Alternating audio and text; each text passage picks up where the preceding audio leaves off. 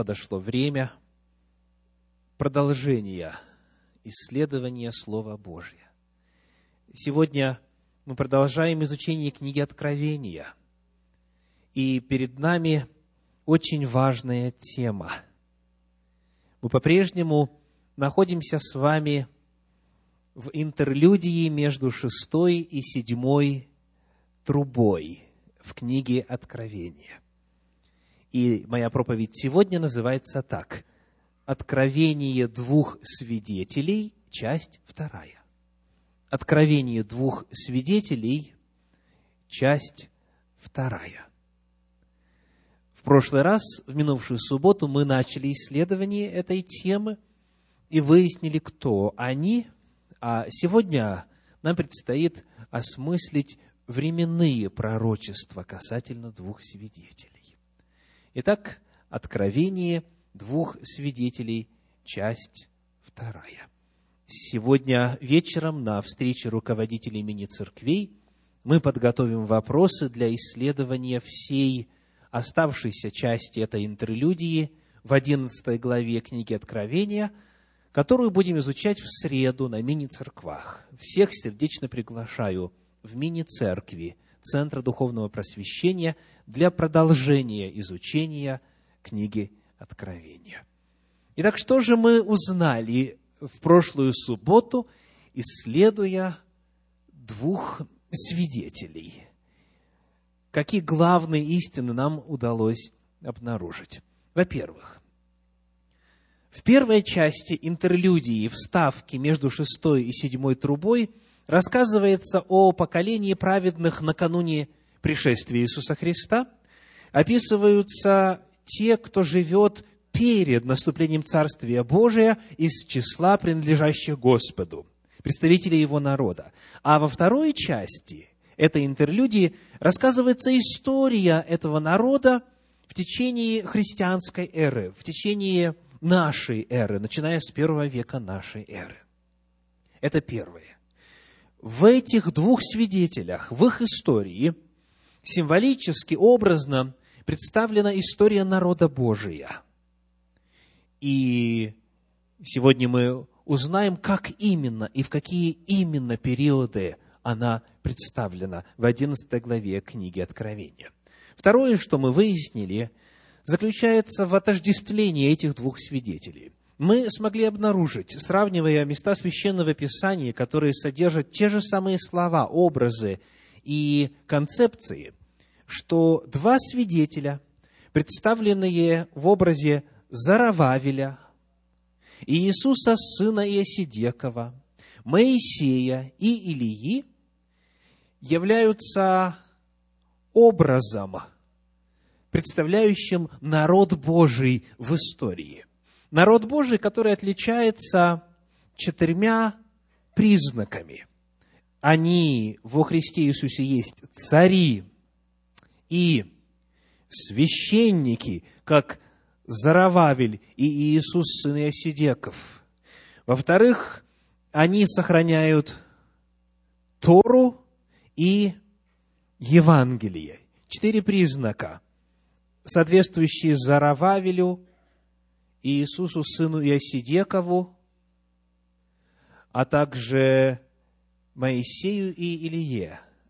Они представители народа Божия. Это цари, священники, сохраняющие Тору и Евангелие. Вот это то, что нам удалось выяснить в прошлый раз. Сегодня мы продолжаем исследование этой темы, и я приглашаю вас обратиться вновь к 11 главе книги Откровения. Откровение, 11 глава, 4 стих. Откровение 11, 4.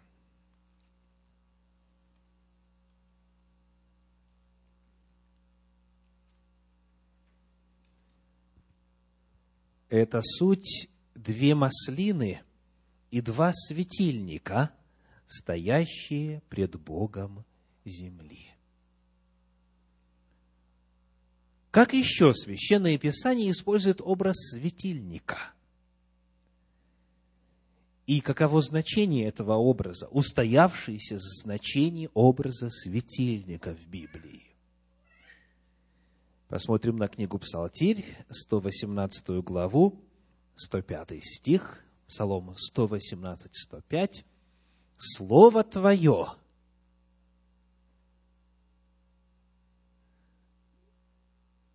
светильник ноге моей и свет стезе моей. Слово Твое – светильник ноге моей и свет стезе моей. Этот же самый образ находим во втором послании Петра, в первой главе, в девятнадцатом стихе. 2 Петра 1, 19.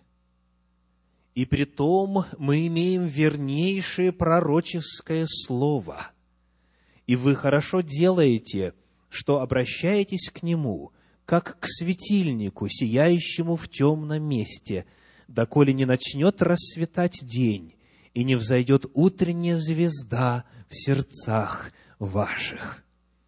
И в пророческих писаниях, и в апостольских писаниях светильником обозначается Слово Божие, Священное Писание, сама Библия. Потому нам необходимо с вами, продолжая отождествление образа светильника – вдобавок к тому, что мы уже узнали в минувшую субботу, каким-то образом соединить вот эти истолкования. Два свидетеля, которые суть два светильника и две маслины, это народ Божий, представленный в образе Зарававеля, Иисуса, сына Исидекова, Моисея и Илии. И Священное Писание – пророческое и апостольское. Как эти два истолкования, как эти две картины соединяются воедино. Приглашаю вас посмотреть на 17 стих 12 главы книги Откровения. Откровение 12 глава, 17 стих говорит. «И рассверепел дракон на жену, и пошел, чтобы вступить в брань с прочими от семени ее, сохраняющими заповеди Божии и имеющими свидетельство Иисуса Христа.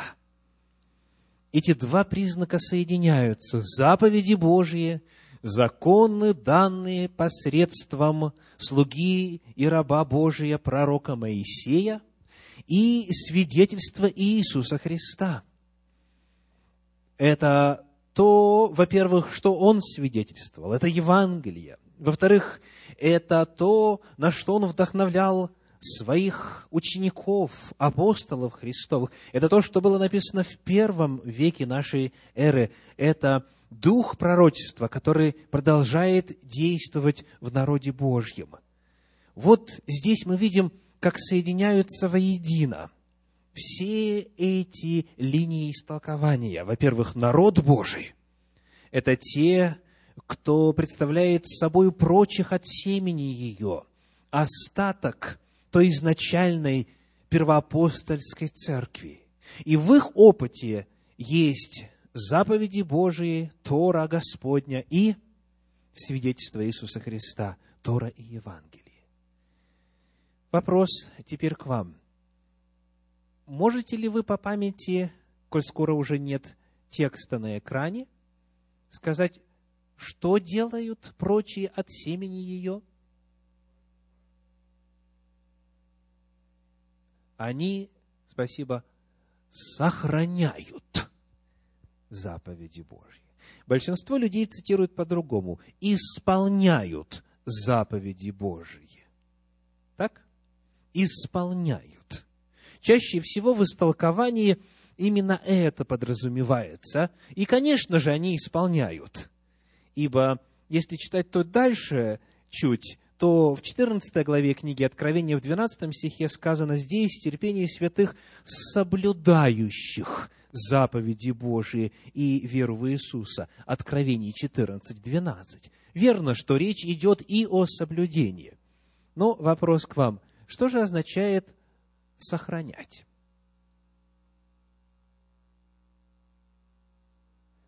Сохранять заповеди Божьи. Как это? Во-первых, их необходимо переписывать. Откуда вы знаете, что представляют собой заповеди Божьи? Потому что у вас, слава Богу, есть сия древняя книга в руках, Библия, Священное Писание. У вас есть текст, у вас есть документ. Сохранять заповеди Божьи означает, во-первых, на протяжении всех веков истории не дать Слову Божию написанному исчезнуть. Это в ту пору, когда не было средств печати. Печатный станок был изобретен только в 1455 году Иоанном Гутенбергом. А до этого, на протяжении долгих и долгих веков, кто-то должен был, повторим, что делать? Сохранять. Сохранять – это означает, во-первых, переписывать Священное Писание, когда приходит в негодность старая копия, когда она уже изнашивается, когда становится непригодной для использования, необходимо ее в точности, слово в слово, буква в букву переписать. Только так ее можно сохранить. Сохранять означает, во-первых, переписывать. Книги – это очень важно упомянуть. Книги сами по себе не живут. Не правда ли? Книги сами по себе не могут сохраняться. Будучи подвержены закону энтропии, как и все на земле, закону разложения, книги со временем исчезают – и книг не стало бы, если бы не было тех, кто Слово Божье, в первую очередь, заповеди Господни, переписывает, сохраняет их неизменными. Ну и теперь вопрос. Кто этим занимался на протяжении истории? Кто переписывал Слово Божье? Начнем с пророческих писаний кто в оригинале, в подлиннике, вот как они были даны, был в состоянии, имел знания и опыт для того, чтобы совершать работу сохранения Торы и всего Танаха, всех пророческих книг. Кто? Только лишь иудеи. Только лишь иудеи. Они одни знали правила – и имели безошибочную систему передачи священного текста. Систему, при которой были подсчитаны все слова и буквы в священных книгах. Система, при которой даже малейшая ошибка не допускалась. Если мы говорим об апостольских книгах, то их переписывали кто? Христиане, соответственно, и передавали их и копировали в подлиннике в оригинале в греческом языке. Это должны быть люди ученые, которые могли на протяжении всей истории, когда греческий давно сошел со сцены мирового языка, продолжать совершать эту работу без искажений, без ошибок. Таким образом, перед нами здесь, в этом пророчестве, о двух свидетелях – которые должны были совершать вот эту работу, во-первых, по сохранению Слова Божия, предсказан труд тех благочестивых и богобоязненных иудеев, которые переписывали еврейские священные писания, и тех рабов Божьих, часто жертвовавших своей жизнью, которые переписывали греческие священные писания – вот что значит сохранять. А если сохранено, тогда уже можно и переводить, и проповедовать, и провозглашать, и в конечном итоге даже и соблюдать. Соблюдать невозможно, если не сохранить. Потому, когда мы с вами задаем вопрос о том, как соотносятся священные документы с пророчеством о народе Божьем на протяжении истории, очень важно помнить, что Библия, говоря об этих двух свидетелях, имеет в виду и то, и другое. Это народ Торы, и это народ Евангелия. Это представители богопоклонников, которые с опасностью для жизни сохраняли и передавали нам Слово Божье. Очень интересно в этом отношении найти комментарий Елены Уайт в отношении природы этих двух свидетелей. Для некоторых из вас это особенно значимо, ввиду того, что только одна сторона истолкования в вашем сознании, как я знаю, присутствует. Вот что пишет Елена Уайт в книге «Великая борьба» на странице 267. «Великая борьба», страница 267. Два свидетеля представляют Писания Ветхого и Нового Завета. Это, во-первых, книги, это, во-первых, документы, потому что Слово Твое есть светильник. Однако тот же автор в книге «Свидетельство для церкви» в четвертом томе на страницах 594 и 595, повторю, «Свидетельство для церкви», том 4, страницы 594 и 595, пишет следующее. «Церковь еще увидит беспокойные времена. Она будет пророчествовать во вретище». Цитируется 11 глава книги Откровения, третий стих. Кто будет пророчествовать во вретище? Церковь, народ Божий. Еще раз. Она будет пророчествовать во вретище. Они должны быть свидетелями в мире, его орудиями для совершения особой славной работы в день его приготовления. Говоря о представителях народа Божия – Елена Уайт пишет о том, что облеченными во вретище они, живые люди, должны свидетельствовать. Итак, священные документы без людей не живут. Люди не обладают какой-то особой значимостью в вопросах истины, если не живут по священным документам. Два свидетеля – это народ Божий и книги, которые они сохраняют и провозглашают.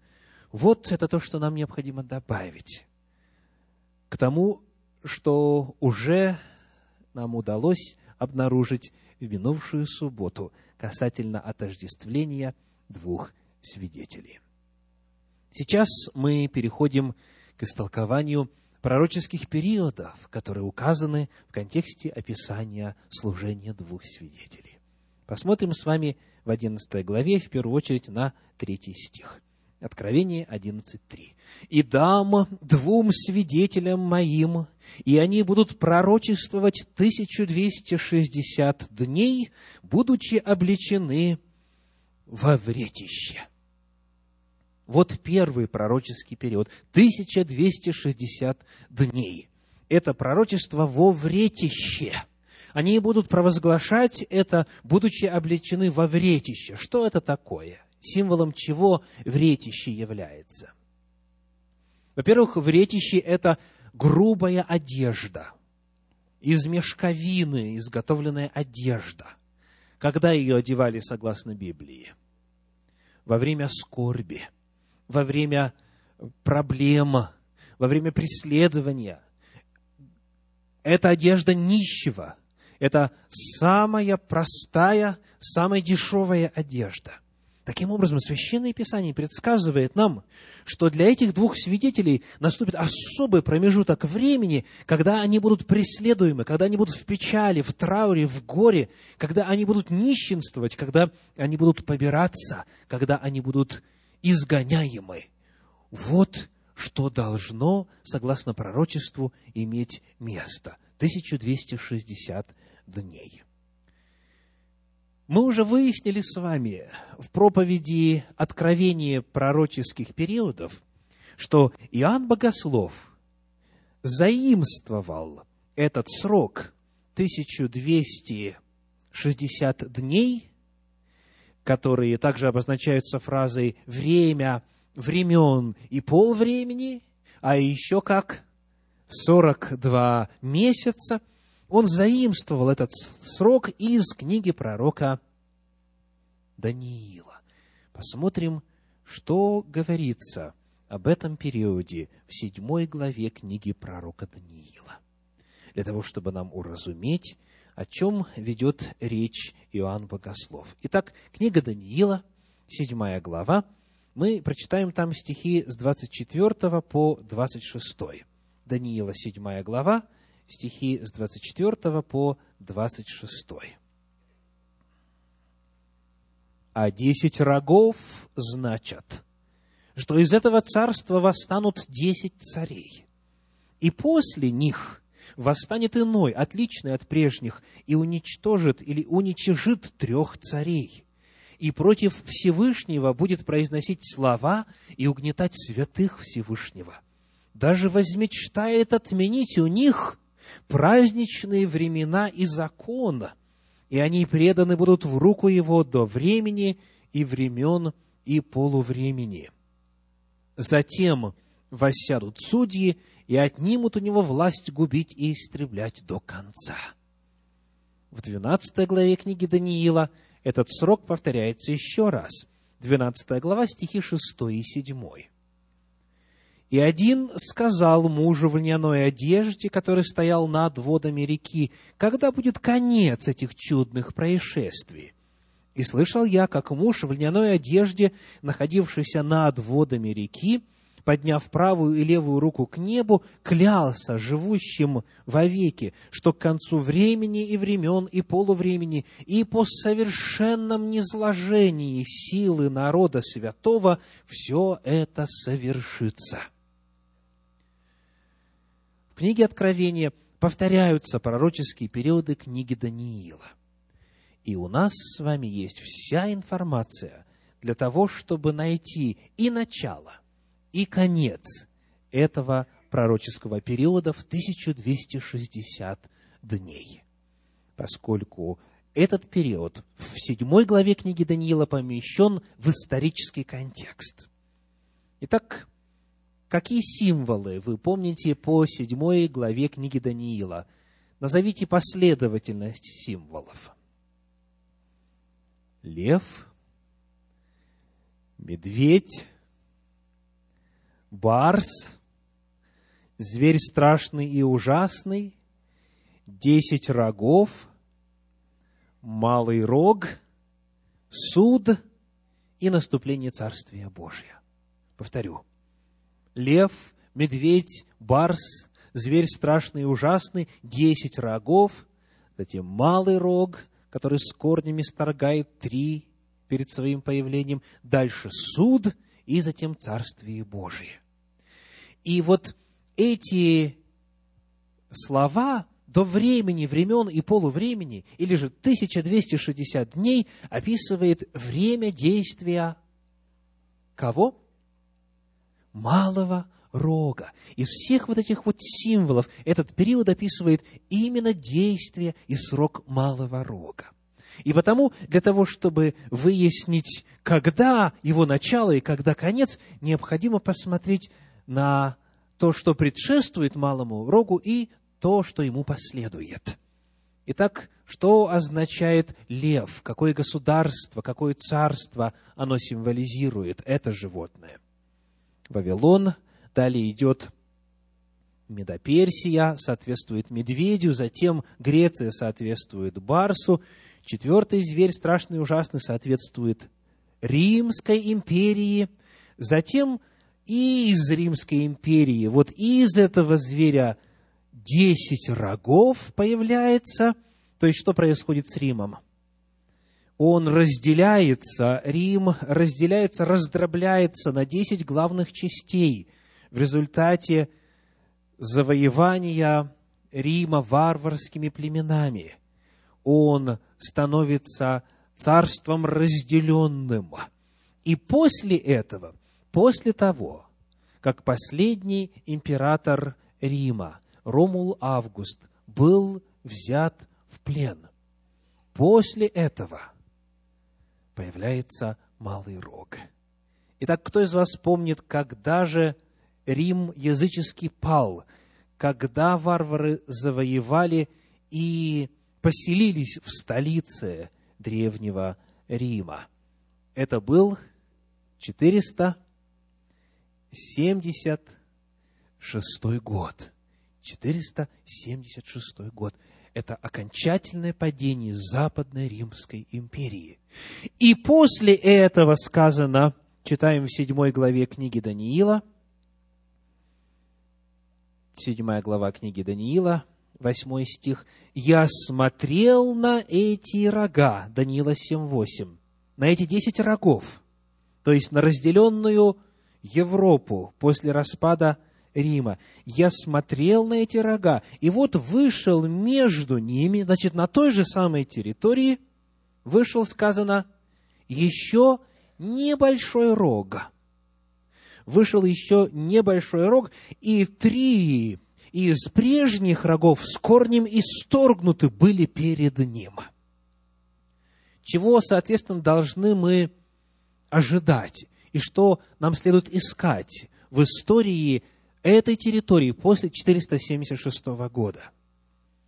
Нам следует искать уничтожение и исчезновение с политической карты Европы трех царств, трех рогов, трех государств.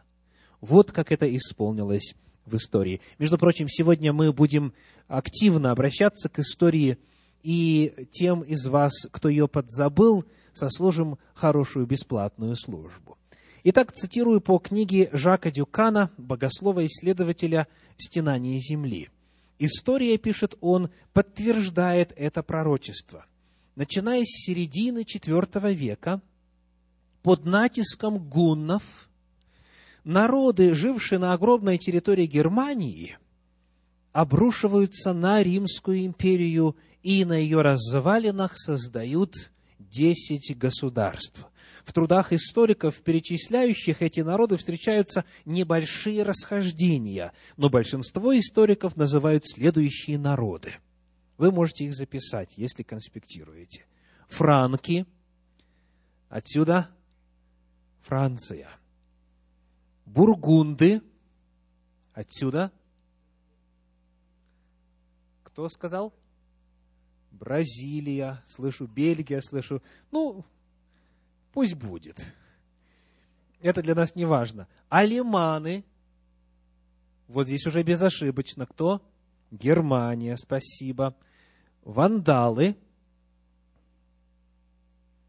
Не зря вы молчите это одно из уничтоженных государств.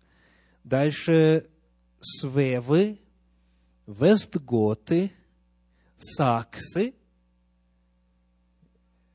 Конечно же, это те, кто сегодня обитает в районе Туманного Альбиона. Остготы, Ломбарды. Кто такие ломбарды? Ну, ничего и Герулы. Вот это вот главные десять племен, которые называются историками. Это ситуация Западной Римской империи после 476 года. Так вот, три племени, три народа, три царства с корнем должны были, согласно этому пророчеству 7 главы книги Даниила, исторгнуться. Прочитаем, как это произошло. Цитирую по этой же книге Жака Дюкана «Стенание земли». Хлодвиг, король франков, первый обращенный языческий король, прозванный новым Константином, разбил и уничтожил Вестготов в битве при Вуе, недалеко от Пуатье в 508 году. 508 год. Уничтожение кого? Вестготов. Далее.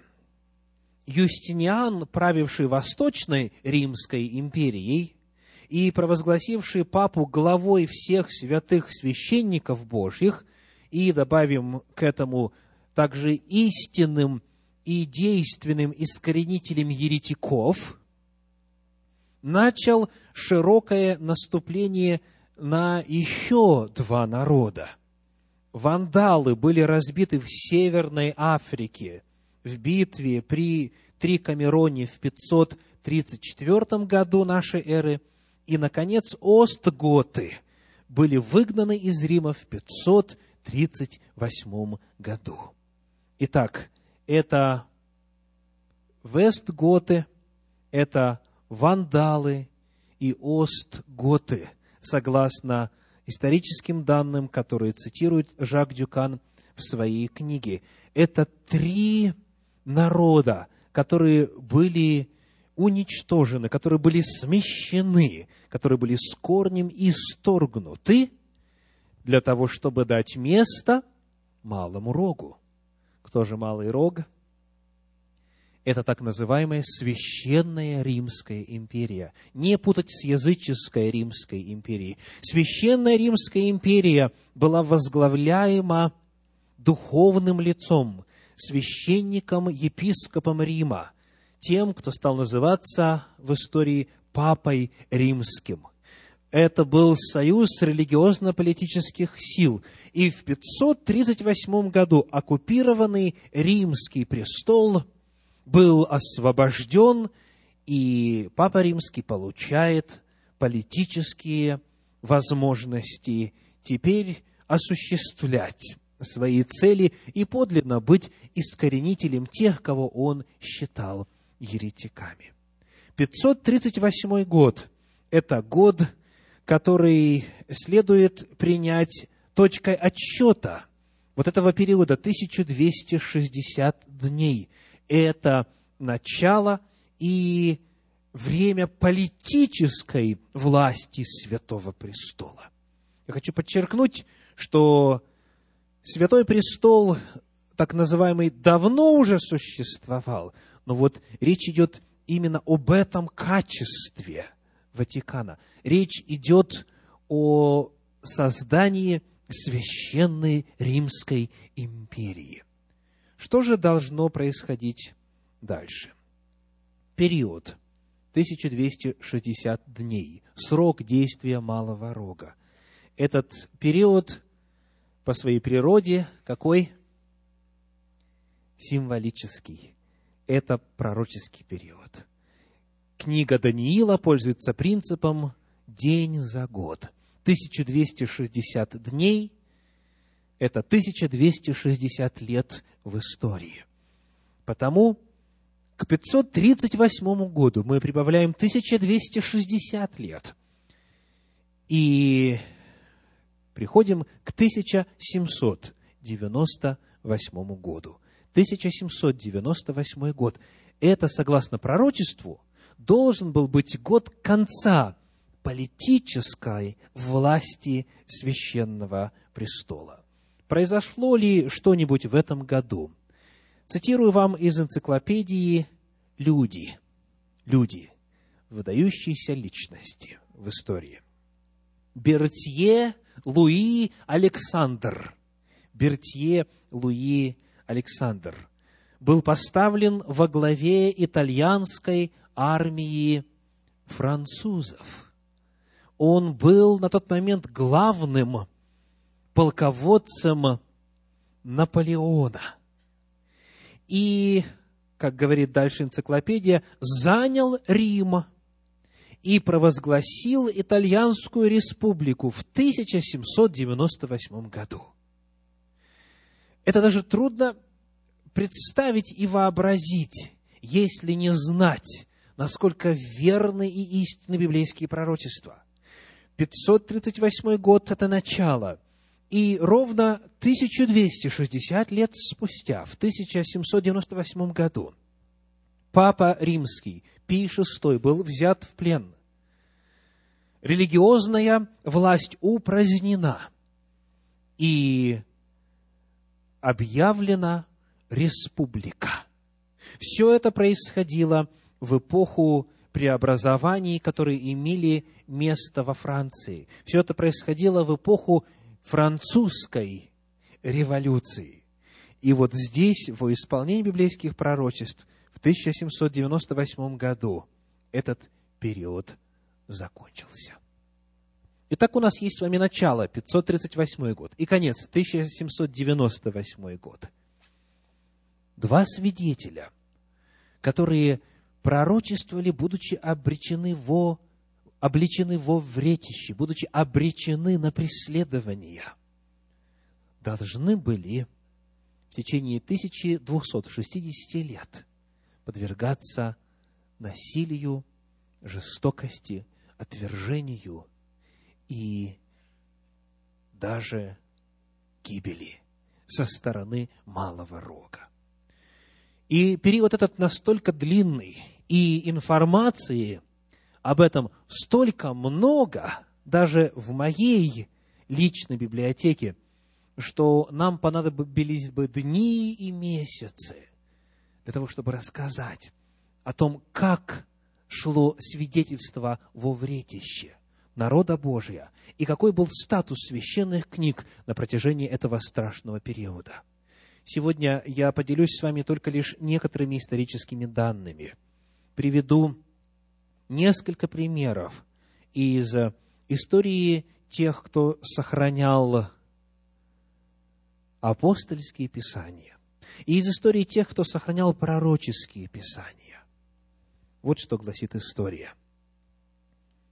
В XII веке на юге Франции, в городе Лионе, купец по имени Питер Вальдо нанял двух католических священников для перевода Нового Завета и Псалтири на простой язык. Местный франко-провансальский диалект. Это был первый французский перевод Библии. В ту пору ни на греческом, ни на латыни простой народ не разумел, и Слово Божье было достоянием только небольшого числа людей. И вот этот известный купец, богатый человек, возжелал дать Библию народу на понятном языке. Вальда выучил наизусть весь Новый Завет, все апостольские писания и псалтирь. И при встрече с людьми цитировал целыми-целыми длинными отрывками из Священного Писания. Священное Писание стало доступно народу. Это вызвало недовольство со стороны католической церкви. Архиепископ города Леона запретил Вальда проповедовать, то бишь цитировать Священное Писание. Купец обратился с жалобой к римскому папе – полагая, что последний обратит внимание на это дело и даст полную свободу для проповеди Слова Божьего народу. Но папа приказал Вальда вернуться в свой город и повиноваться своему приходскому священнику. Это стало причиной раскола и возникновения нового движения в христианстве, сторонников которого стали называть вальденцами. Вальденцами по имени Петра Вальда. Вальденцев, по свидетельству одного католического писателя, было так много, что правящая церковь начала бояться их распространения. Вальденцы стали появляться на севере Италии, Швейцарии, в южной части Германии, в Испании, Чехии. Папа Иннокентий III провозгласил крестовые походы на этих христиан – обещая крестоносцам такое же отпущение грехов, как это было дано отправлявшимся в святую землю. Многие рыцарь, рыцари из северной части Франции отправлялись в поход и беспощадно разорили всю южную часть Франции. Вальденцы неоднократно осуждались католической церковью. Их и Библию, которую они распространяли, предавали сожжению. Вот один из эпизодов пророчествования и свидетельствования двух свидетелей, облеченных во вретище. Еще один пример. Джон Уиклифф. Джон Уиклифф. годы жизни с 1324 по 1384. Уиклиф был капелланом при дворе, обучился философии, гражданскому и церковному праву. Он выступил против уплаты подати Риму, перевел Библию на английский язык, доступный тогдашнему населению. За это был предан анафеме, его останки извлечены из могилы, сожжены и развеяны по ветру. Вот еще один пример, еще одна иллюстрация реакции церкви Священной Римской империи на распространении Слова Божия на понятном, доступном языке. Ян Гус. Еще один Божий свидетель. Годы жизни с 1371 по 1415. Родился он в бедной крестьянской семье в селе Гусинец в Южной Чехии, расположенного около нынешнего города Прохатицы. В 1390 году Ян Гус поступил в университет в Праге, получил звание бакалавра – 1396 стал магистром свободных искусств и доктором философии, что дало ему право преподавать в университете.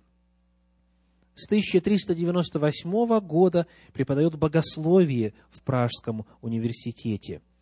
В 1401 становится деканом факультета свободных искусств, а в 1409 ректором университета в Праге – в свое время, в 1400 году, он принял сан священника и был духовником королевы Богемии.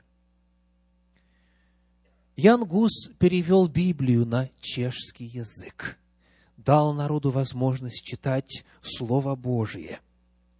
В результате его деятельности 6 июля 1415 года – Яна Гуса по приговору церковного собора сожгли на костре.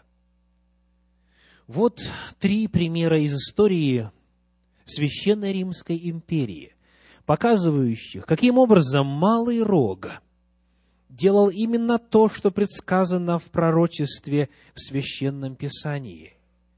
А именно, это преследование святых Всевышнего – даже возмечтает отменить у них праздничные времена и законы. Это уничтожение священного писания. Это попытка ограничить распространение Слова Божия. Это то, что выражено символически в свидетельстве двух свидетелей, которые были обличены во вретище. Посмотрим теперь на некоторые эпизоды из истории тех, кто сохранял пророческие писания, представителей иудаизма. В обращении о заглавленном о том, что Иисус был рожден евреем, в 1523 году Мартин Лютер, немецкий реформатор, писал, «Ибо католики, — пишет он, обращались с евреями как с псами, а не как с людьми. Евреи не видели от них ничего хорошего, только проклятия и грабежи. Дальше он пишет, «Я советую и прошу всех хорошо обращаться с евреями» и так далее. И вот эта оценка человека, жившего в тот период, к сожалению, полностью соответствует историческим данным. В действительности Священная Римская империя именно так относилась к носителям пророческих писаний. И вот некоторые данные из книги исследователя по имени Макс Даймонд. Книга называется «Евреи, Бог и история». Евреи, Бог и история. Первые сожжения книг произошли в 1244 году в Париже и Риме. Эти книги сжигали еще четыре раза в XIV веке во Франции, а затем сожжения прекратились на 200 лет. Наихудшими годами оказались 1553 и 54, когда в различных итальянских городах книги Талмуда сжигали 12 раз. Затем эти варварские костры устраивались еще дважды, в 1558 и 1559 годах в Риме, и на этом сожжения прекратились совсем. В Восточной Европе книги сжигали в 1757 году в Каменец-Подольском, входившем в то время в состав Польши. В истории сожжения книг Талмуда интересно не то, что еврейские книги бросали в огонь. Этот автор пишет, в средние века переводы Нового Завета на другие языки, кроме латыни, горели даже чаще. Все это действие священной Римской империи. Итак, мы рассмотрели с вами первый период, который указан в этом пророчестве 11 главы книги Откровения. Третий стих говорит, «И дам двум свидетелям моим, и они будут пророчествовать, будучи обличены во вретище, будут пророчествовать 1260 дней, пророческих дней, 1260 лет с 538 по 1798. Скажите, какой еще пророческий период указан в 11 главе книги Откровения? Какой еще срок здесь есть? Посмотрите ваши открытые Библии. Кто нашел? Какой еще срок упоминается в 11 главе? Давайте посмотрим с вами на стихи с 7 по 13. Откровение, 11 глава, стихи с 7 по 13. «И когда кончат они свидетельство свое, зверь, выходящий из бездны, сразится с ними и победит их и убьет их и трупы их оставит на улице великого города, который духовно называется Содом и Египет, где и Господь наш распят.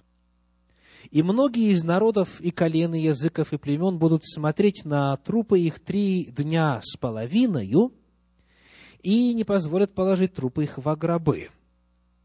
И живущие на земле будут радоваться сему и веселиться, и пошлют дары друг другу, потому что два пророка сии мучили живущих на земле. Но после трех дней с половиной вошел в них дух жизни от Бога, и они оба встали на ноги свои, и великий страх напал на тех, которые смотрели на них. И услышали они с неба громкий голос, говоривший им, «Взойдите сюда!» И они взошли на небо на облаке и смотрели на них враги их.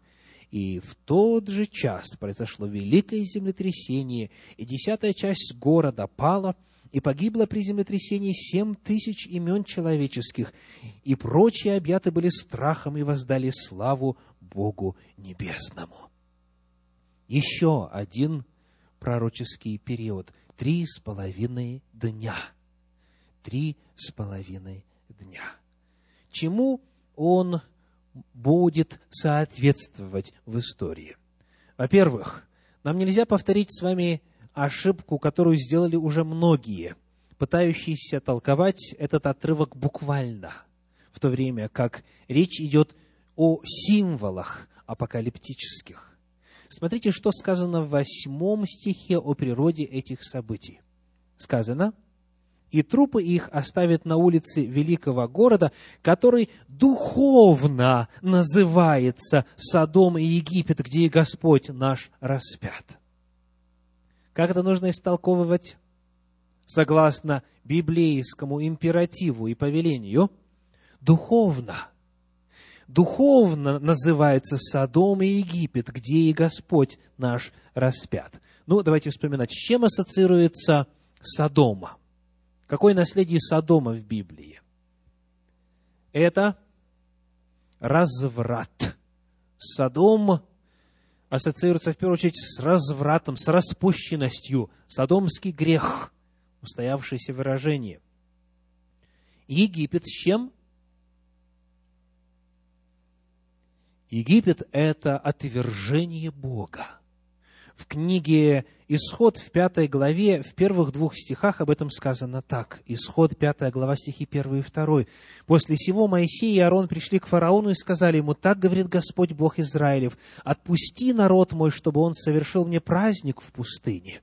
Но фараон сказал, «Кто такой Господь?»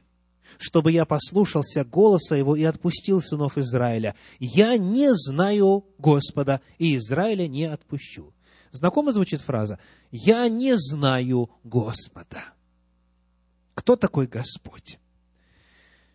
Египет в духовном отношении в первую очередь ассоциируется с отрицанием Бога. Кто такой Господь? Я Бога не знаю. Это атеизм. А – это частица отрицания. Теос – это Бог атеизм, безбожие, отрицание, отвержение Бога. Именно вот эти атеистические тенденции – это духовное наследие Египта. А Иерусалим, кого в духовном отношении символизирует, какая главная идея в Библии в отношении исторического Иерусалима? С чем ассоциируется Иерусалим? Иерусалим, Иерусалим, побивающий пророков, убивающих посланных к тебе от Бога. Последнее, что мы знаем об Иерусалиме из Библии, об историческом Иерусалиме, повторяюсь, это то, что он был разрушен. И почему? О, если бы ты хотя в день твой в день сей, говорит Христос, узнал, что служит благу Твоему. Иерусалим, именно столица, не иудеи, не евреи, а Иерусалим, вожди, правители народа, Синедрион, ассоциируется в Священном Писании в первую очередь с вероотступничеством. То есть это те, кто сознательно, зная, что Иисус из Назарета есть Богом обещанный Мессия – зная, что он не виновен, тем не менее, злонамеренно и сознательно подыскивали лжесвидетелей для того, чтобы осудить его на смерть. Иерусалим в духовном отношении обозначает религиозных отступников, тех, кто сознательно идет против Бога. Повторим. Содом – это духовно разврат, распущенность. Египет – это духовно безбожие, Иерусалим – это духовно религиозное отступничество. Вопрос. Когда и где в истории Земли, в районе конца периода проповеди во Вретище, в районе 1798 года, где и когда в истории вот все эти три города в духовном отношении, имея своих последователей через века, где все они вместе встретились и сплелись. Верно, во Франции, в первую очередь в Париже. Вот о чем идет речь. Это событие французской атеистической революции. Это было событие неслыханное никогда еще. За историю всей земли ни один народ не провозглашал атеизма, безбожие, своей государственной идеологии. Никогда, ни в какой стране атеизм не был мерилом. Атеисты, конечно, всегда были. Но первое в истории явление вот такого масштаба имело место во время событий французской революции. И там для тех, кто подробно хотел бы или подробнее хотел бы ознакомиться с тем, что происходило в отношении Библии и народа Божия в тот период, я рекомендую прочитать 15 главу из книги Елены Уайт «Великая борьба». 15 глава из книги Елены Уайт «Великая борьба». Там собрана масса исторических данных того периода, где подробно рассказывается о том, что имело место в отношении к Слову Божью и к народу Божию в тот период. Книгу эту вы можете найти в библиотеке Центра Духовного Просвещения или по необходимости даже найти бесплатно в интернете. Книга «Великая борьба», 15 глава. Обязательно прочитайте.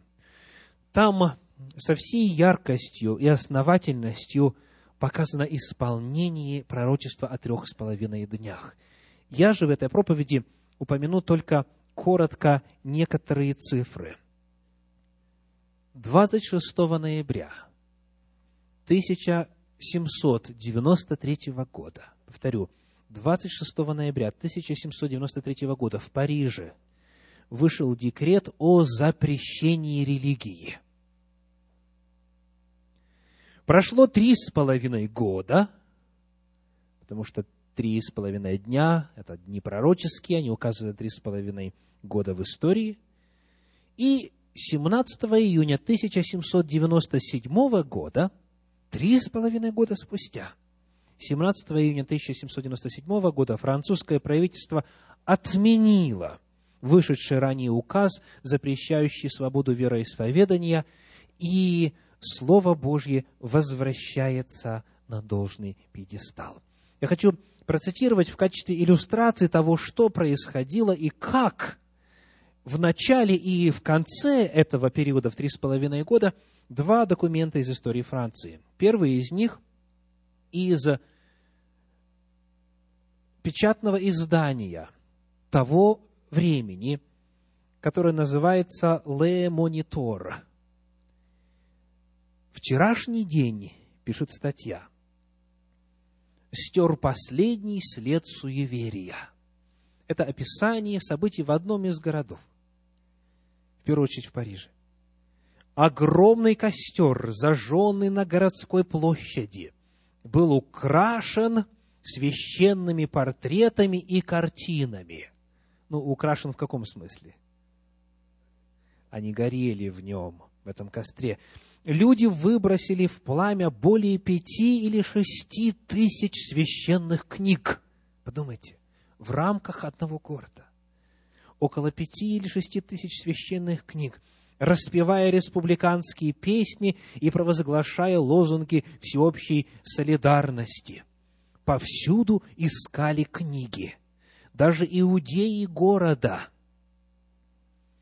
принесли свои ценные манускрипты – и отреклись от своих надежд на эту нелепость Мессию.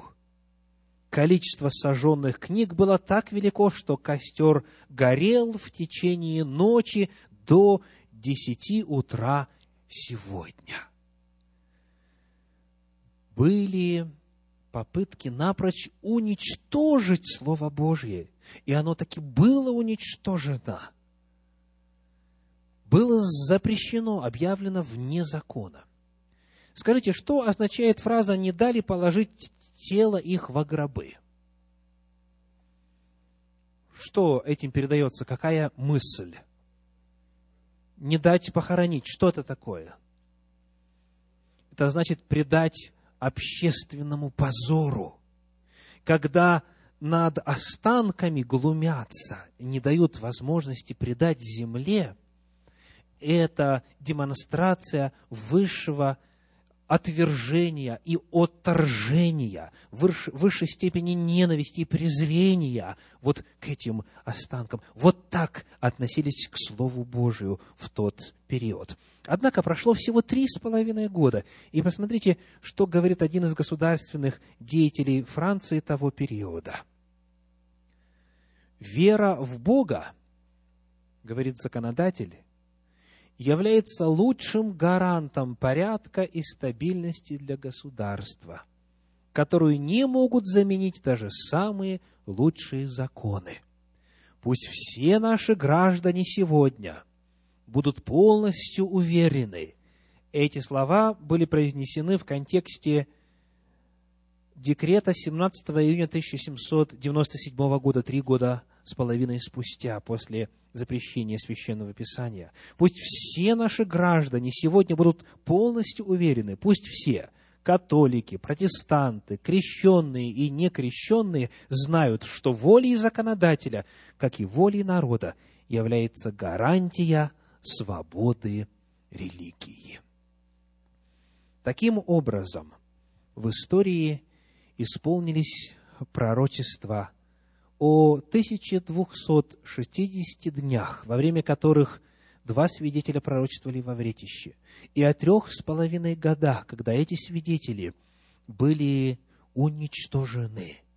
Но после этого, когда веротерпимость снова вернулась во Францию, в этот духовный Содом, Египет и Иерусалим, сразу после этого, я подчеркиваю, история засвидетельствовала – необыкновенное возрождение, буквально воскресение Слова Божия. А именно, началась эпоха бурного создания библейских обществ. Вот несколько цифр. К 1800 году, к 1800 году Отдельные части Библии были переведены лишь на 66 языков, а вот вся Библия целиком только лишь на 40 языков была переведена. XIX век, сразу же после французской атеистической революции, стал свидетелем мощной миссионерской деятельности. Повсюду стали организовываться библейские общества, а также миссионерские общества – целью которых был перевод и распространение Библии на новых языках. Так, в 1804 году образуется британское и иностранное библейское общество. Затем были основаны ирландское, финляндское, датское, нидерландское, шведское, российское в 1816 году, польское, американское, норвежское, французское в 1818 году и так далее. Начался процесс, который привел к колоссальным результатам. Сегодня количество языков и диалектов, на которые переведены хотя бы части Библии, превысило 2300 языков и диалектов. Библия восстала из пепла. Библия в действительности воскресла и стала настолько популярной книгой, что даже сегодня в нашем мире она год за годом возглавляет список бестселлеров. Библия и сегодня, в любом году – является бестселлером. Больше всего книг печатается и покупается, и распространяется именно книг Священного Писания Библии. Вот это свидетельство того, насколько точно исполнились библейские пророчества в истории. После всех этих фактов, после всех этих данных, у меня только лишь один вопрос ко всем присутствующим и тем, кто будет слушать нас и смотреть в записи. Стоило ли священное писание этих жертв?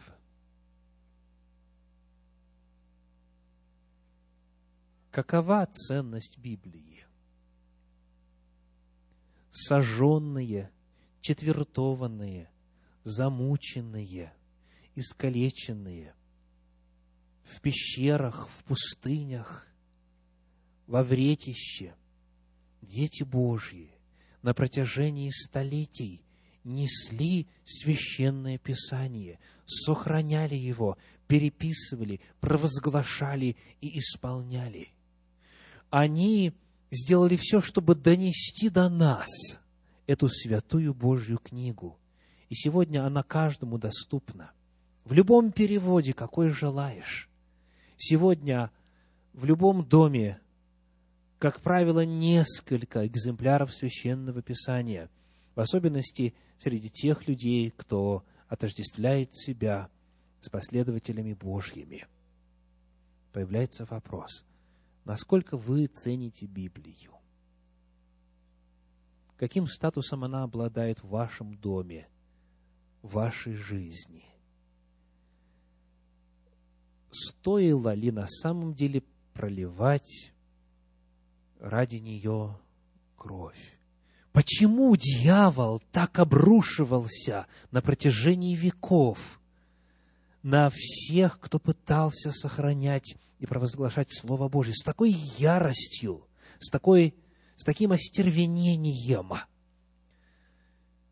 Достойно ли все это нашего с вами такого же высокого почитания, такого же трепетного отношения, такого же посвящения времени и сил, достойно ли Слово Божие того статуса, который оно имело в истории и имеет сегодня? Оценено ли Слово Божье вами лично так, как ценили его апостолы, пророки и все свидетели Божьи на протяжении всех веков? К великому сожалению, и об этом, даст Господь, мы поговорим в следующий раз подробнее, говоря о данных статистики. Библию сегодня мало кто читает. Даже из числа верующих очень мало кто исследует Священное Писание. И потому вопрос вам. А вы за что почитаете Слово Божье? Цените ли вы этим дивным Божьим откровением, этим неизмеримым сокровищем, которое есть у вас? Каково ваше отношение к Слову Божью?